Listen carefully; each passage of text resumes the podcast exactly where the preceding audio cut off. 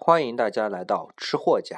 今天的吃货主题啊是生煎馒头。顾名思义，生煎馒头就是生的煎的馒头。馒头二字啊，在吴越语系里，不光指没有馅儿的馒头，还指有馅儿的包子。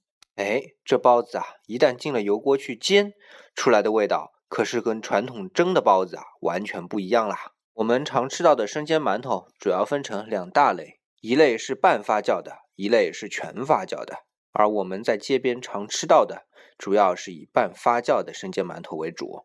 半发酵的生煎馒头啊，有三大特点：脆底、汁儿多、皮儿软绵适中。我们先来说这儿脆底吧。这脆底啊很有讲究。通常的包子，我们包包子的时候，这褶子是朝上的；而生煎馒头，它的褶子是朝下的。把这褶子部分，把它浸在油里进行煎。那为什么这样呢？是因为褶子收口的地方啊，相对比较厚，而在油里煎呢，自然热度就比较高。而通过厚的底传进去的话呢，整个包子啊，这个受热就比较均匀。而且这样还带来一个副产品，就是脆的底特别多，这样口感就会觉得更加的脆。然后再来说汁儿多，这江浙一带的包子啊，其实都讲究汁儿多。但生煎馒头啊，和其他的包子的汁儿多还是有不同的。其他的包子主要以肉皮冻入馅儿，那等蒸煮的时候啊，这肉冻融化了，汁儿就自然流出来了。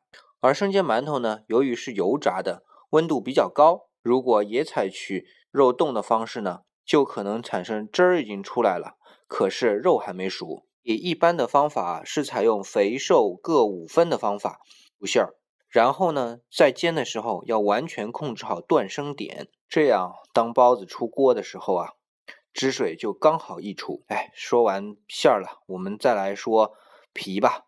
这半发酵的皮啊，不以柔绵为主，也不以弹牙为主，是两者兼而有之，所以这口感就和皮的厚薄、锅火的大小有密切的关系。这生煎最后在出锅前啊，还得均匀的撒上芝麻和香葱，这样当一两四只的生煎端到你面前的时候啊，这色泽和香味就已经相当可人了。我们吃生煎的时候，通常会在皮的地方稍稍咬一个小洞，然后慢慢的嘬，将中间的汁水给嘬掉，完了以后再沾上醋去吃它的底。这酸和脆的口感啊，真是无与伦比。哎，有人就问了，那馅儿去哪儿了呢？其实啊，它是吃了底之后，再去欣赏那鲜嫩的肉馅的口感，这时候再去配上一碗油豆腐粉丝汤，那就完美了呀。